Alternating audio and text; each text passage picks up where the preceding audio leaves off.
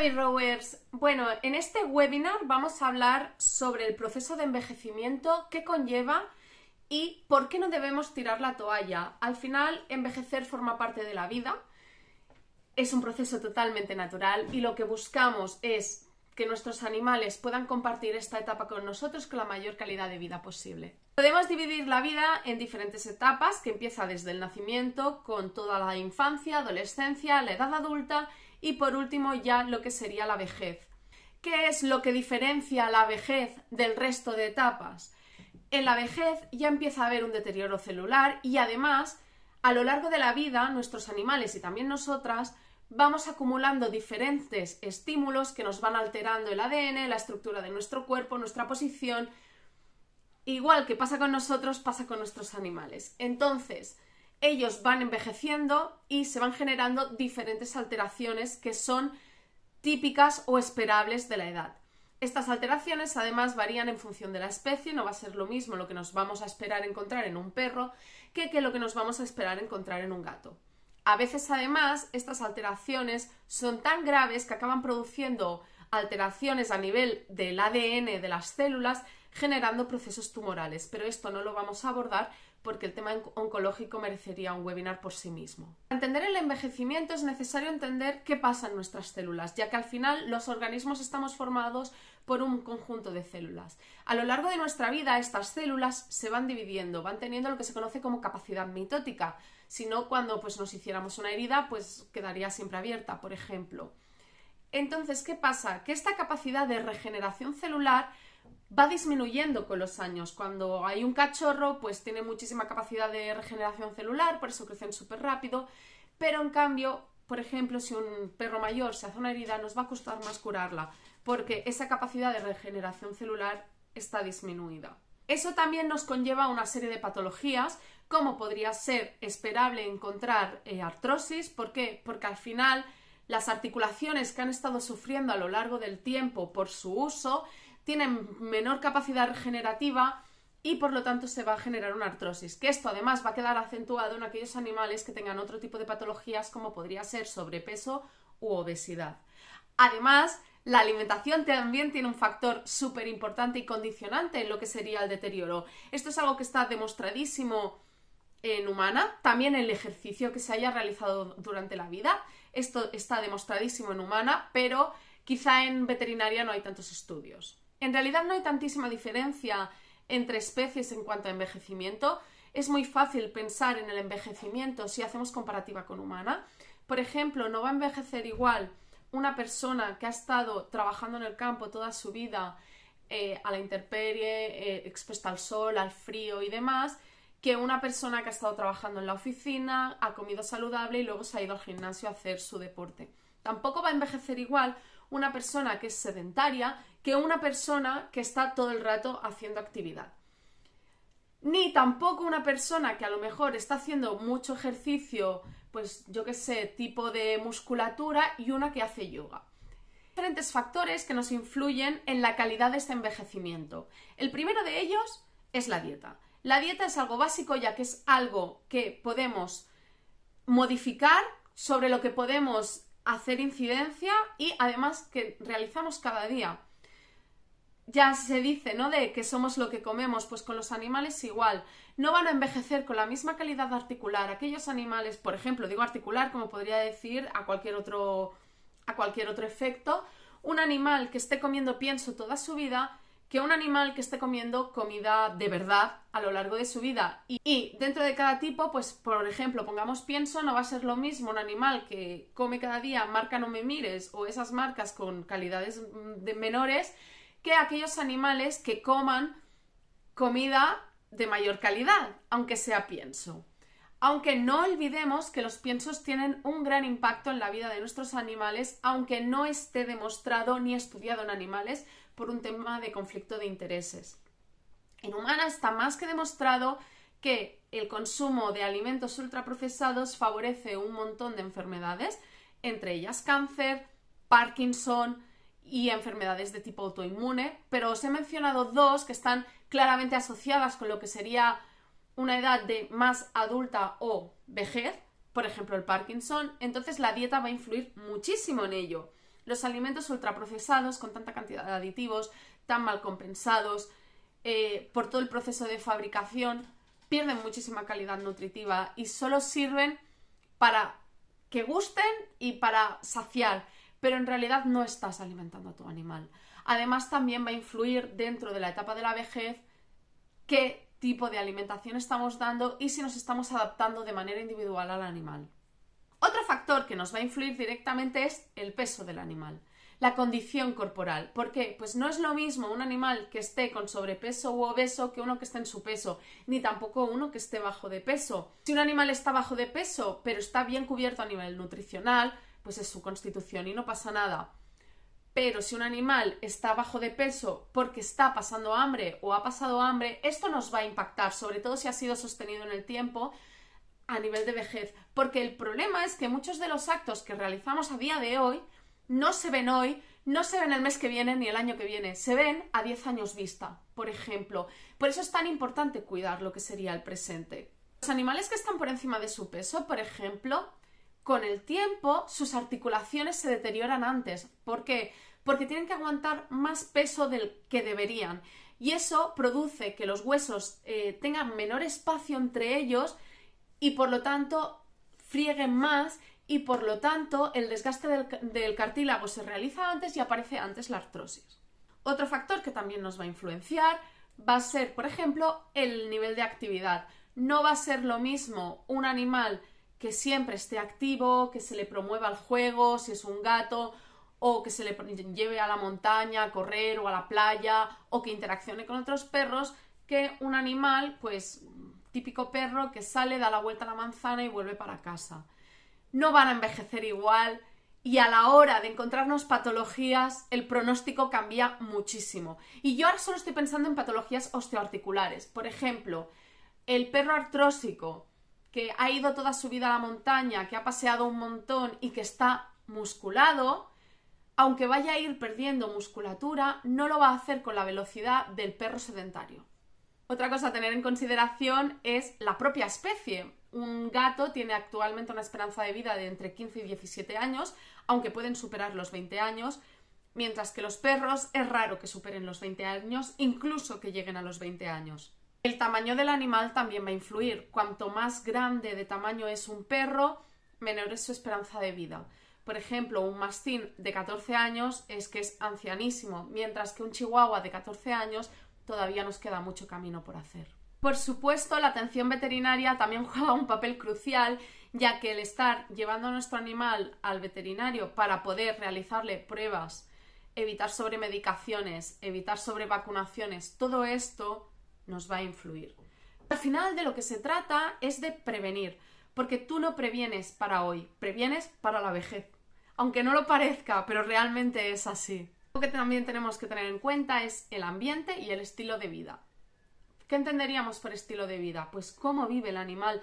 No es lo mismo y no va a envejecer igual un perro, por ejemplo, pongo perro, que procede de haber estado cazando eh, cada día y haber vivido en la jaula mientras no está cazando que un perro que ha sido llevado al veterinario desde pequeñito, que ha vivido en casa, que ha ido y ha salido por la montaña, o una hembra reproductiva que se ha estado haciendo reproducir a cada celo o sencillamente se ha hecho reproducir dos o tres veces a lo largo de su vida.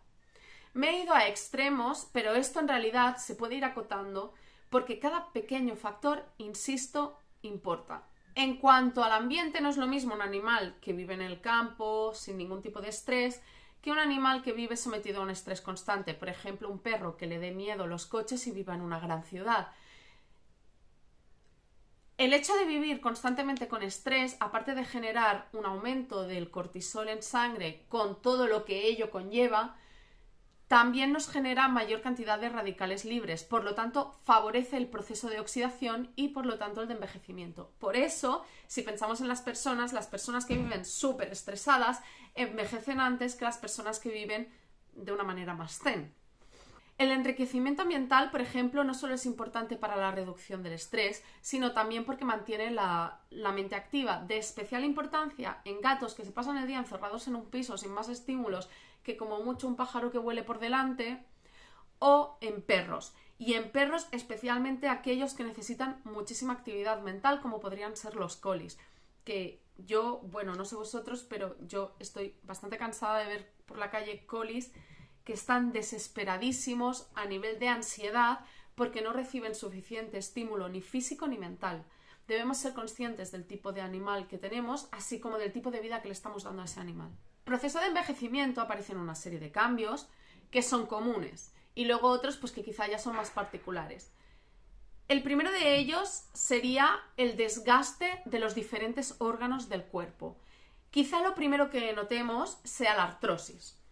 El desgaste del cartílago articular nos acaba produciendo que los huesos se rocen y esto genera artrosis. A nivel de discos intervertebrales también acaba generando un desgaste y esto acaba produciendo pinzamientos y además si hay artrosis de las vértebras eh, estos pensamientos pueden dificultar la, movilidad incluso o que haya déficits neurológicos y también pueden producirse hernias. Pero no solo los huesos y las articulaciones se van a ver afectados de este deterioro, también tendremos deterioro en otro tipo de órganos, como sería el cerebro, por eso nos aparece un síndrome de disfunción cognitiva. Debemos tener presente que aunque el cerebro tiene una capacidad regenerativa a lo largo de la vida, sí que es verdad que no es la misma capacidad regenerativa cuando tienes tres años, un perro de tres años, que un perro de 16. El deterioro también se verá a nivel de ojos, con opacidad a nivel de cristalino y pérdida de la, de la visibilidad, que va a ser paulatina. Iremos viendo que el animal, pues a lo mejor se encuentra más cómodo si tiene las luces encendidas que si las tiene apagadas. Y esto es porque ve mejor, con, la, con más luz, porque empieza a tener problemas de visión. También pueden aparecer problemas en otros órganos, como podría ser el corazón, con deterioro de válvulas eh, cardíacas, de la mitral, sobre todo en perros. En gato esto no es tan habitual, se suelen producir cardiomiopatías hipertróficas y suelen ser más asociadas a temas genéticos. Pero en gatos, por ejemplo, es bastante más habitual encontrar deterioro a nivel de la funcionalidad renal. De hecho, es algo muy habitual y un gran predisponente, aunque no está clarísimamente demostrado, pero ya se empieza a sospechar y se está investigando en esta línea, es la alimentación. Al final los gatos que comen comida seca están constantemente generándole estrés a su riñón y hemos dicho que el estrés sostenido en el tiempo no es bueno. al final el estrés tiene una finalidad que es huir de una amenaza.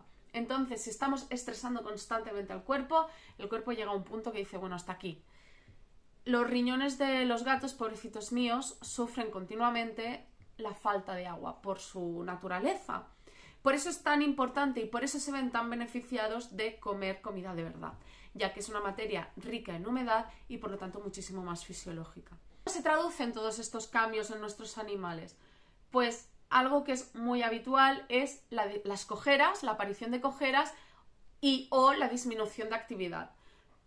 En perros es bastante evidente, pero en gatos es mucho más sutil. ¿Por qué? Porque los gatos lo que hacen es dejar de subir a superficies que antes subían, duermen más y como los gatos ya son animales que de normal duermen muchísimo, pues muchas veces es como, bueno, pues ahora duerme más porque es mayor y no se les da importancia.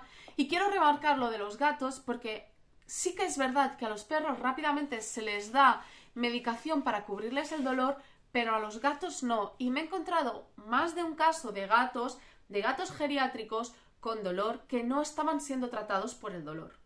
También pueden aparecer problemas de conducta asociados al dolor y muchísimos cambios asociados al dolor. La verdad es que el dolor es algo la verdad es que el dolor es una sensación muy desagradable y que acabaremos encontrando en cualquier paciente mayor, porque forma parte del proceso de deterioro natural de las articulaciones y por lo tanto en algún momento aparecerá el dolor en el animal, de lo que se trata es de detectarlo a tiempo para poder poner solución. Además, los animales se cansan antes porque su cuerpo no tiene la misma energía, no tiene la misma vitalidad que cuando eran más jóvenes. Por eso pasa que a veces duermen más. Hay un factor de pueden dormir más porque tienen dolor, pero también hay un factor de pueden dormir más o quieren pasear menos, no por presencia de dolor, sino porque están cansados, porque se cansan antes o porque a lo mejor hay un dolor que no se detecta muy fácilmente, pero si llevan mucho rato de actividad les aparece. Pero esto pasa como pasa en humana y muchas veces debemos pensar, ostras, mi abuelo, mi abuela, eh, pues yo a lo mejor salgo corriendo a hacer una carrera y mi abuelo o mi abuela va con bastón. O puede ir andando sin bastón en función de la edad, pero ya no va a ir al mismo ritmo.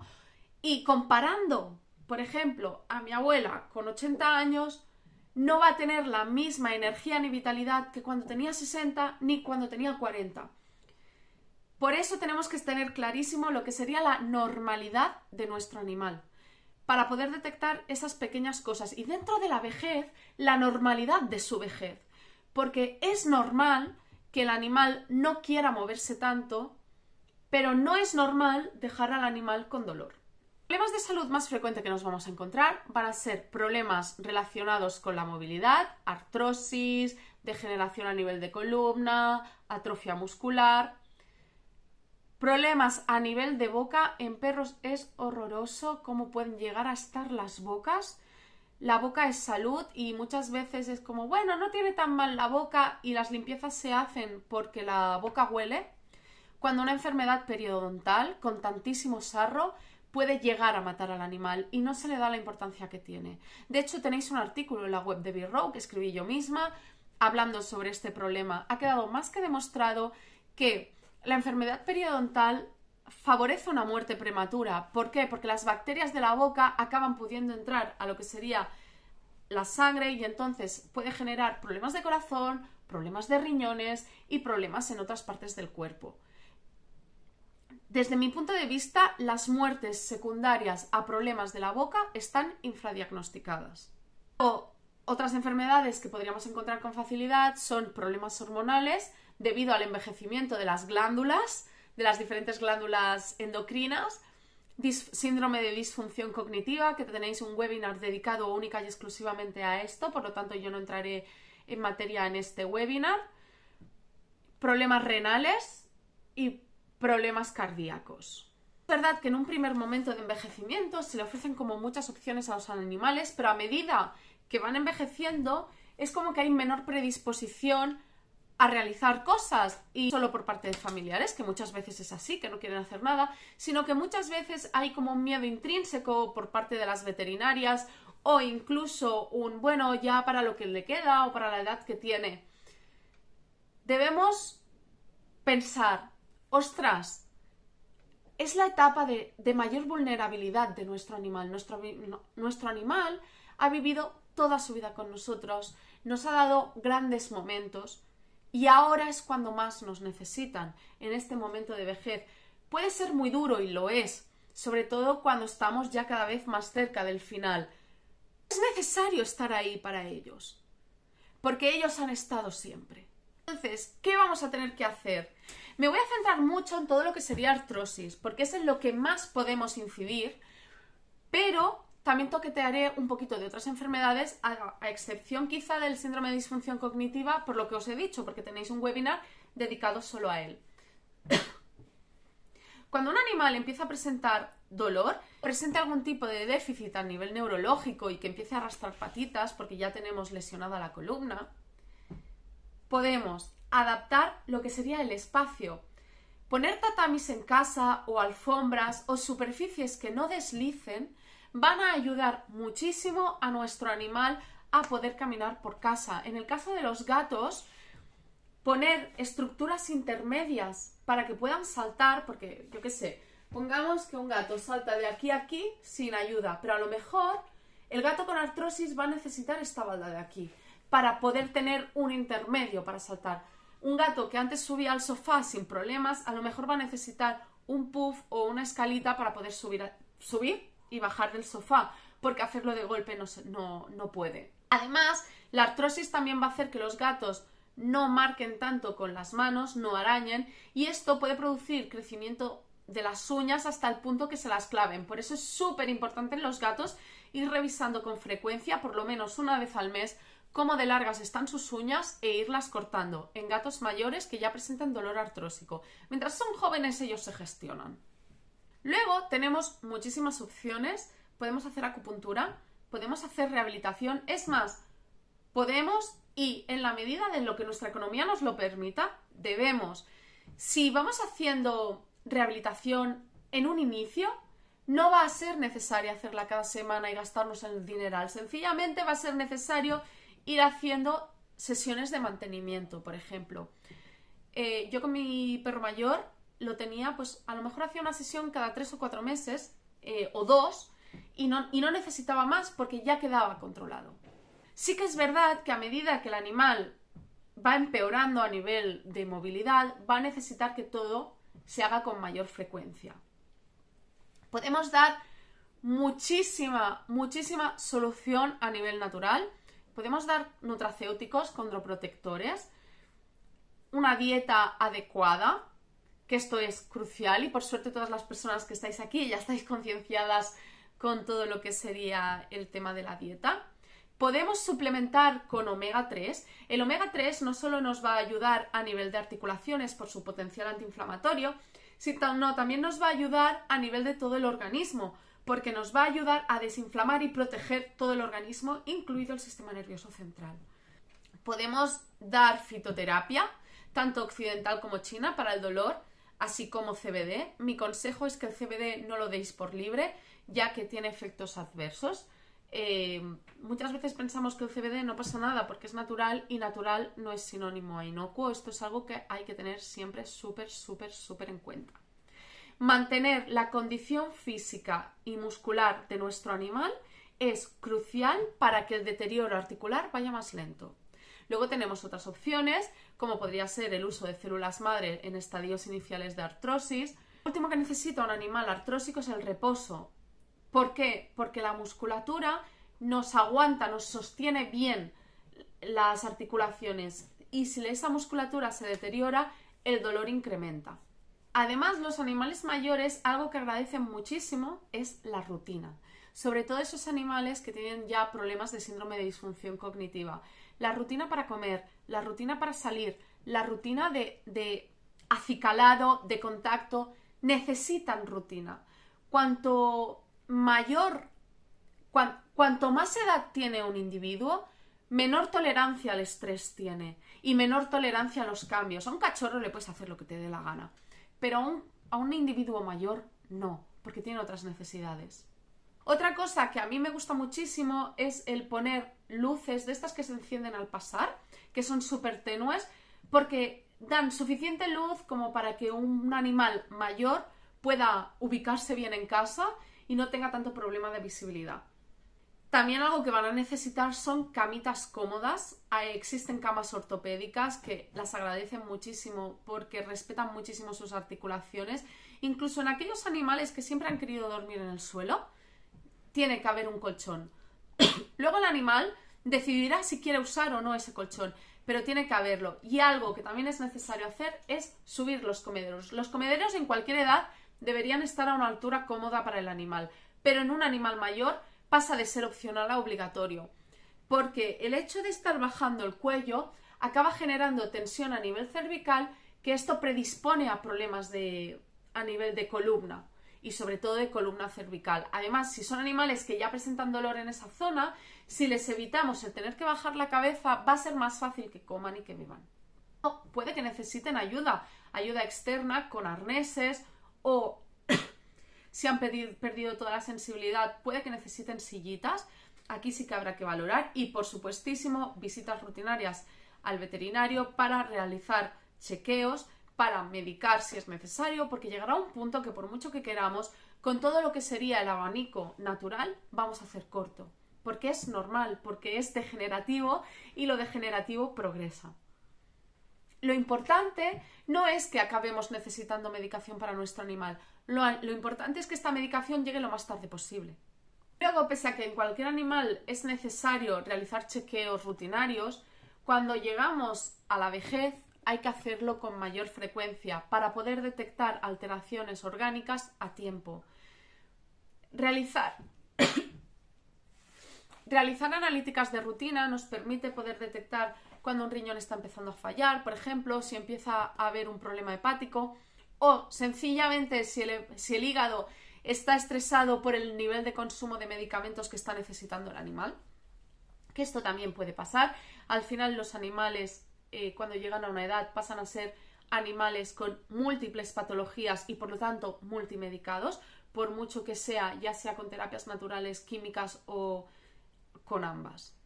Llega la etapa mayor, su conducta cambia. Puede pasar que estén más ariscos, que si están más ariscos suele ser porque tienen dolor, o que se sientan más vulnerables y por lo tanto nos necesiten más y por lo tanto empiecen a aparecer conductas que hasta ahora no habían aparecido, como ansiedades, como que no quieren quedarse solos, como que quieren que estés más pendiente de ellos o incluso dormir en tu cama. También puede pasar que se les escape el pis. Esto es algo que hay que tener presente, por lo tanto hay que cambiar y adaptarse en la rutina de paseos, eh, porque a lo mejor van a necesitar que el último paseo sea más tarde y que el primer paseo sea más temprano y que haya más paseos a lo largo del día o que tengan una zona que sepan que ahí pueden hacer pis. En el caso de los gatos, vamos a necesitar areneros de menor altura. Los gatos, cuando ya llegan a una edad y mantienen areneros altos, se empiezan a hacer pis fuera, sencillamente porque no pueden entrar al arenero porque les duele demasiado.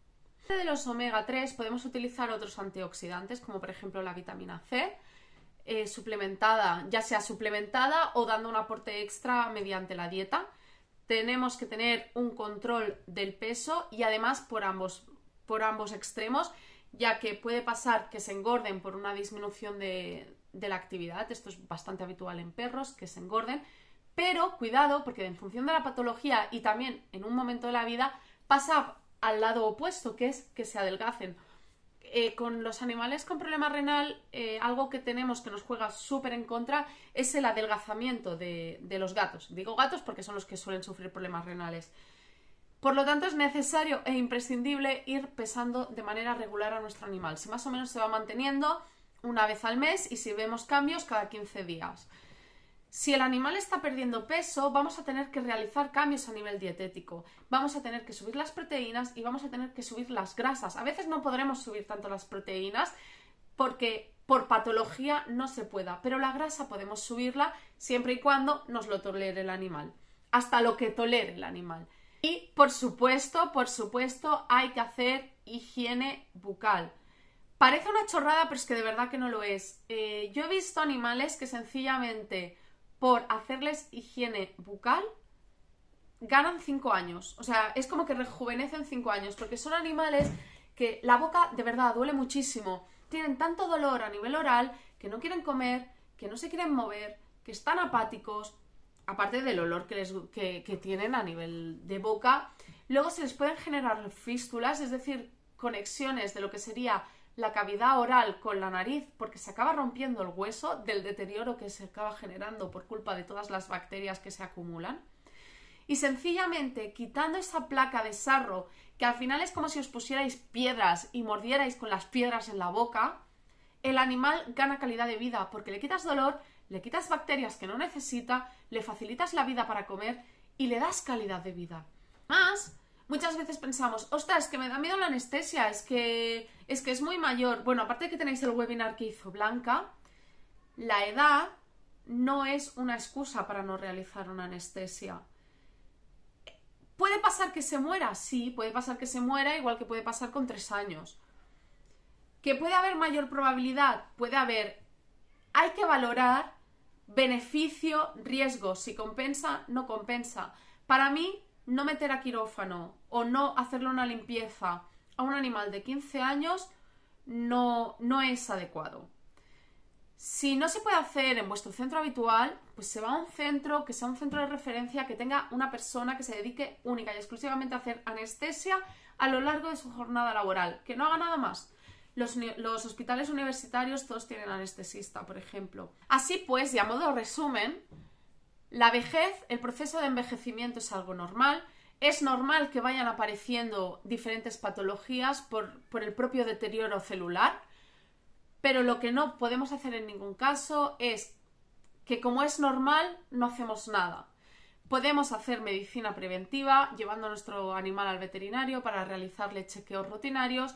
Podemos mantener a nuestro animal con un peso adecuado.